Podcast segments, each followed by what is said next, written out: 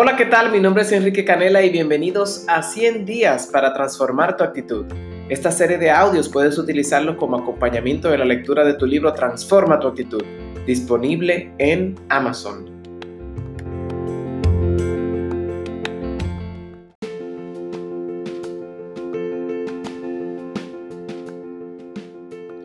Empecemos con la siguiente frase. La sabiduría comienza con el reconocimiento de la propia ignorancia.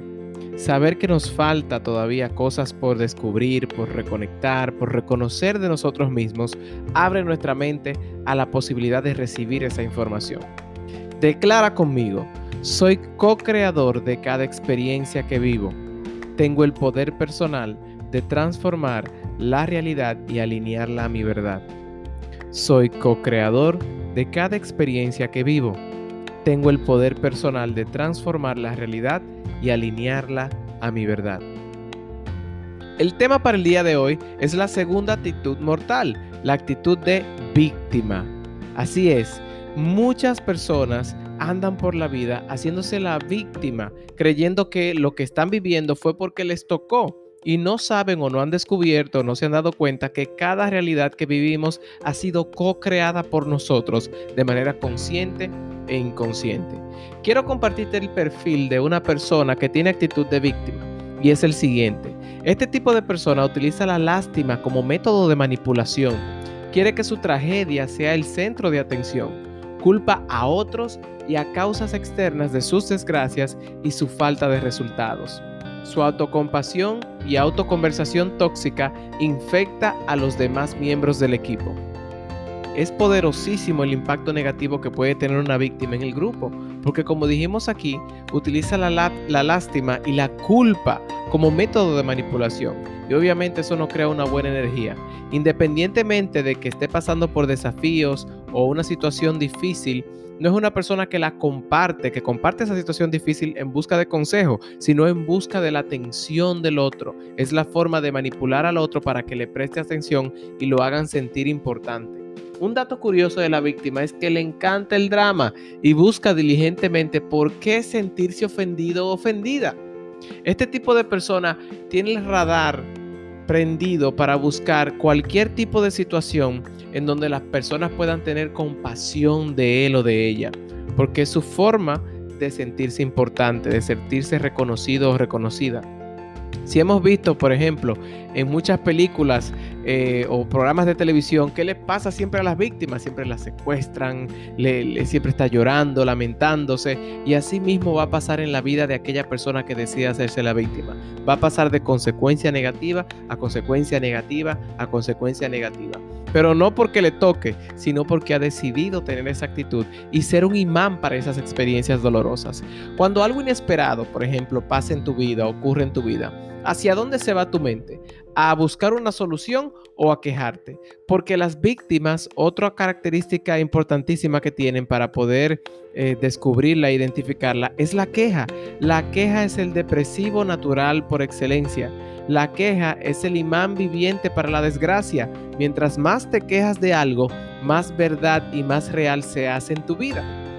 Entonces, cuando ocurren cosas que no puedes controlar, que no estabas esperando, ¿cómo reaccionas o cómo respondes? ¿Hacia dónde se va tu mente? ¿Hacia la solución o hacia la queja? ¿O hacia lamentarte de por qué te pasa a ti?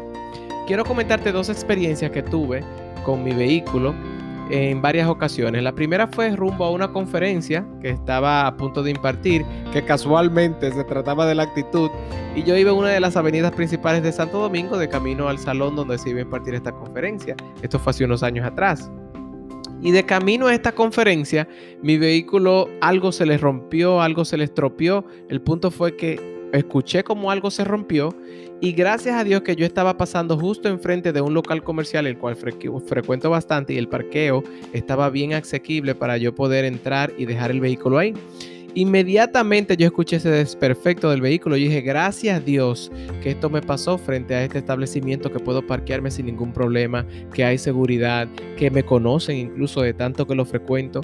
Y para serte sincero, honestamente, yo lo que pensé, gracias Señor porque tengo un vehículo que se me, que se me daña. ¿Cuántos no quisieran tener por lo menos un vehículo y no lo tienen?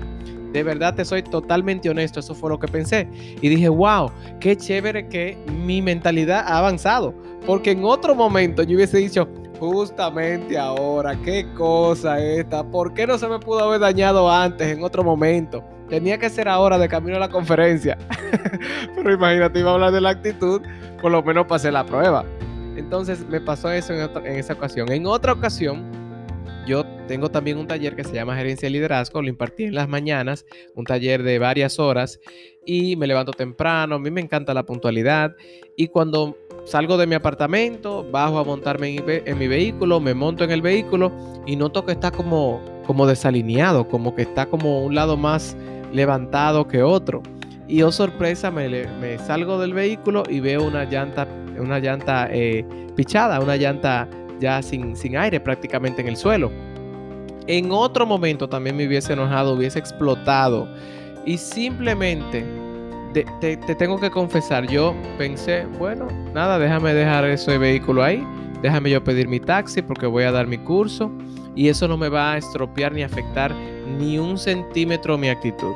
Y yo agarré, me fui para mi taller, di lo mejor de mí, fue espectacular. Y no solamente eso, sino que mientras estaba esperando el taxi, uno de los vecinos también me ve y me dice, vecino, ¿qué le pasa? Y yo ah, aquí que se pichó la goma del vehículo, no me había dado cuenta. Y el vecino se ofreció a llenarme, a taparme la goma. O sea que fíjate cómo algo que aparentemente era un problema, entre comillas, se resolvió prácticamente solo. Y así no incurrí en, malos momentos, en sentirme desgraciado, en hacerme la víctima, en lamentarme, en quejarme. Y eso se solucionó por su cuenta. Y luego yo también pensando en la experiencia, yo dije, wow, qué interesante que también ese problema se soluciona por la buena actitud que he sembrado con los vecinos, porque los vecinos son prácticamente nuestra, eh, nuestra relación más cercana en el ambiente donde vivimos y hay que tener buenas relaciones de manera armoniosa con ellos porque mira cómo esta persona me brindó el apoyo que yo necesitaba en un momento que era importante para mí y así puede pasar más adelante. Así que cuidado porque las víctimas viven las migajas de las migajas de la vida y de la caridad de otros, porque viven dando lástima y la lástima lastima, lastima tu, tu autoestima y lastima tu ser. A las víctimas les aterra su propia grandeza, no quieren aceptar la responsabilidad de su propia vida. Y ten mucho cuidado porque si tratas de salvar una víctima, pronto serás el próximo culpable. Sigue siendo víctima de tus dramas y no dejarás de ver villanos en tu camino. Por eso tenemos que eh, desvincularnos de esta actitud de queja, porque la queja nos convierte en un imán viviente para las, para las desgracias. Importantísimo que recordemos eso. También nuestro lenguaje puede ser un lenguaje de víctima o un lenguaje de responsabilidad. Por eso debemos cuidar abiertamente nuestro lenguaje de manera muy intencional. El reto para ti el día de hoy es, solo por hoy, no te quejes por absolutamente nada. No te quejes por el calor, no te quejes por el tránsito, no te quejes por absolutamente nada.